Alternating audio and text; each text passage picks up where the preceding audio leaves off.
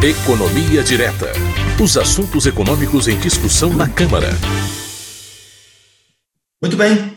A gente sempre conversa sobre economia toda semana aqui no painel eletrônico e para isso a gente chama o economista especialista Fernando Gomes, nosso colega na Câmara dos Deputados. Fernando, tudo bem com você? Bom dia, Márcio, tudo bem? Quanto tempo, né? Bom dia aí para todo mundo que nos acompanha. Pois é, eu estive fora por praticamente mais de dois meses, né? Férias, recesso parlamentar, peguei a tal da Covid também, mas agora Pegamos estamos todos. de volta. pois é. Saudade, Fernando, saudade. Saudade também, vamos lá, vamos trabalhar.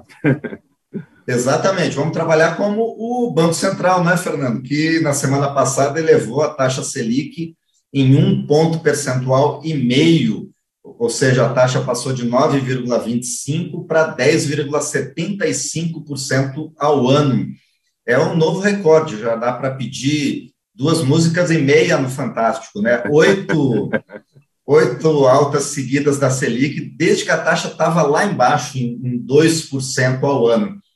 Então, Fernando, com essa taxa, com mais essa alta, o que é que o cidadão pode esperar? É, o objetivo é que a inflação comece a ceder? Pois é, Márcio, é, é, isso mesmo, né? A gente, como você disse, lá em janeiro do ano passado, a gente tinha uma Selic aí que estava em 2%, economia parada, estagnada aí por causa da crise do coronavírus, e aí a inflação começou a subir, impulsionada aí mais por fatores externos do que por um aumento do consumo aqui dentro. Que fatores externos são esses? Principalmente o preço do barril de petróleo e o aumento do dólar, que encarece o preço do combustível aqui internamente.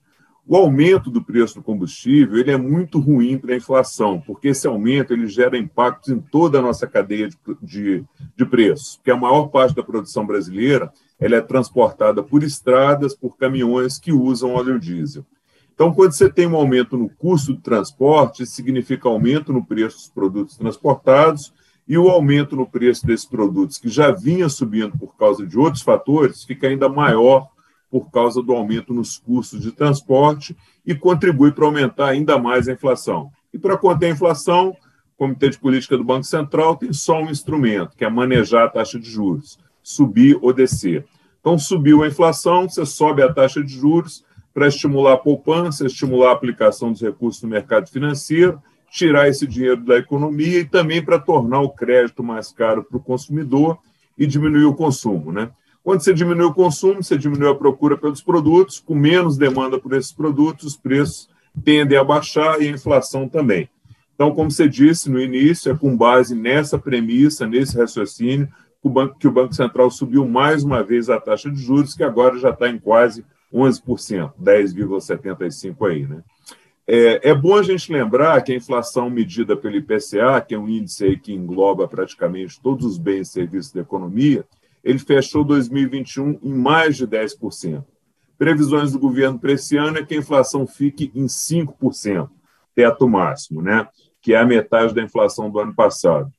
É bom a gente também explicar aqui para quem nos assiste como é que funciona esse sistema de metas do Banco Central. O Banco Central ele define uma meta, um percentual para a inflação e vai trabalhar com a taxa de juros para que a inflação não supere essa meta que foi estabelecida. E essa meta ela tem uma margem de tolerância, né? Você tem o centro da meta e tem uma margem de tolerância para cima e para baixo.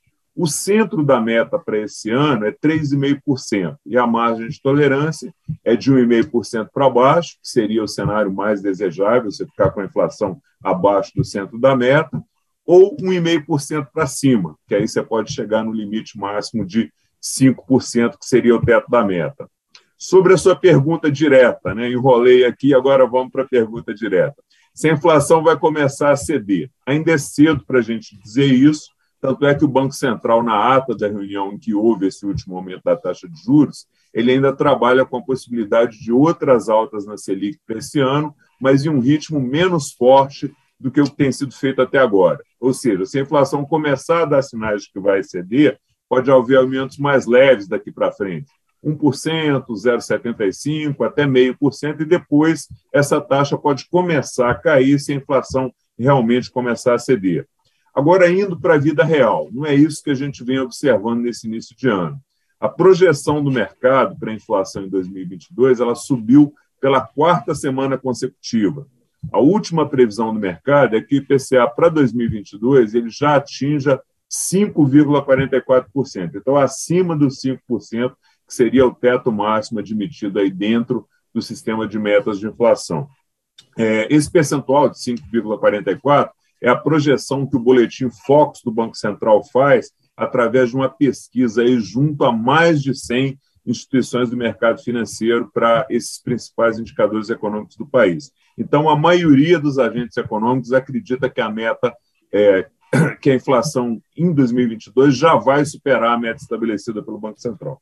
E, Fernando, então, por conta, inclusive, dessa perspectiva do Banco Central de ah, acenar com eventuais novos aumentos da, Selic, da, da, da taxa Selic, essa, essa medida é consensual? A sua aplicação ela é uma bíblia para os mercados ou ela, ela a, a, dúvida sobre sua eficiência para conter a inflação?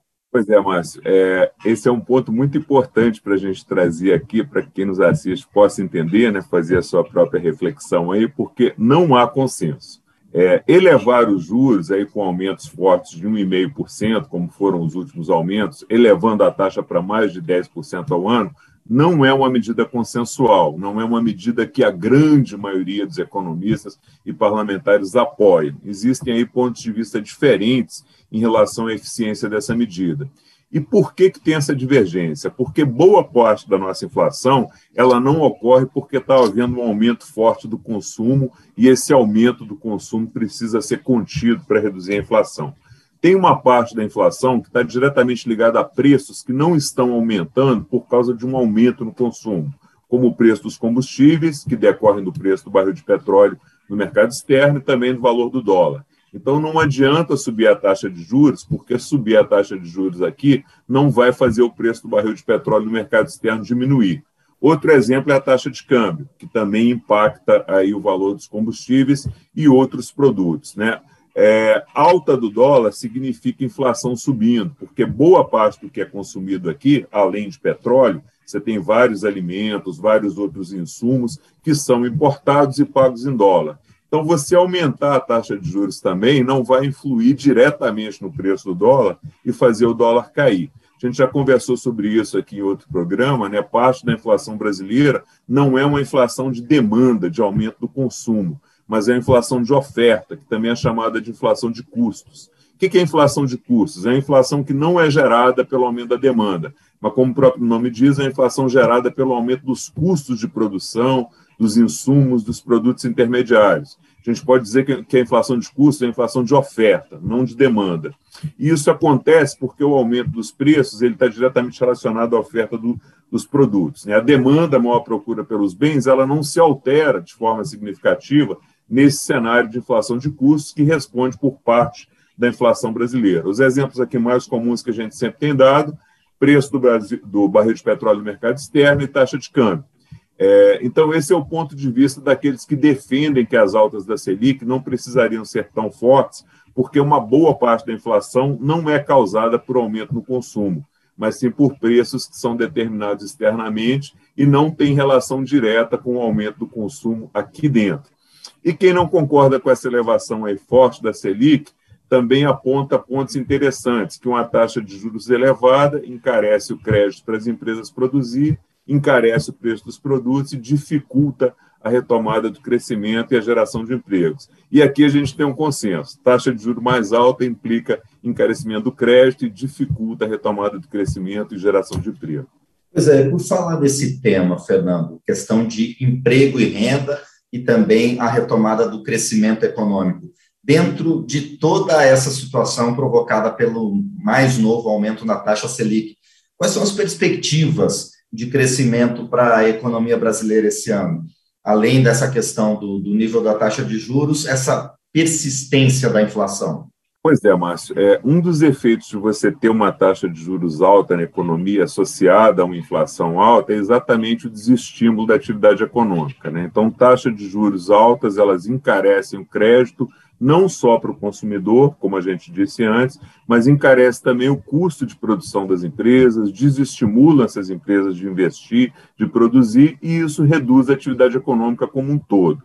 Então, enquanto esse remédio para conter a inflação permanecer sendo aplicado em doses fortes, ou seja, taxas de juros cada vez mais altas, o efeito colateral do remédio é exatamente o desestímulo à atividade econômica.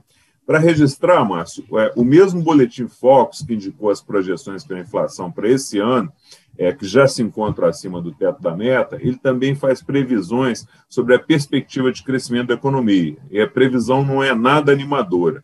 Previsão é que o PIB, Produto Interno Bruto, né, toda a riqueza que é gerada no país, ela cresça apenas 0,3% em 2022, ou seja, praticamente não haverá crescimento por as de acordo com as previsões feitas nesse momento para esse ano. Essas previsões vão evoluindo, né? E esse número de 0,3 ele pode melhorar, a depender de como as variáveis que afetam o crescimento econômico vão se comportar ao longo do ano, mas ele também pode piorar. Então, vai depender de como é que evolui é, inflação, como é que evolui taxa de juros, como é que evolui outras variáveis ligadas aí a crescimento econômico. Agora, uma variável que tem relação inversa com a previsão de crescimento econômico é exatamente a taxa de juros. Normalmente, quando a taxa de juros está se elevando, a previsão é de que o crescimento econômico vá diminuindo.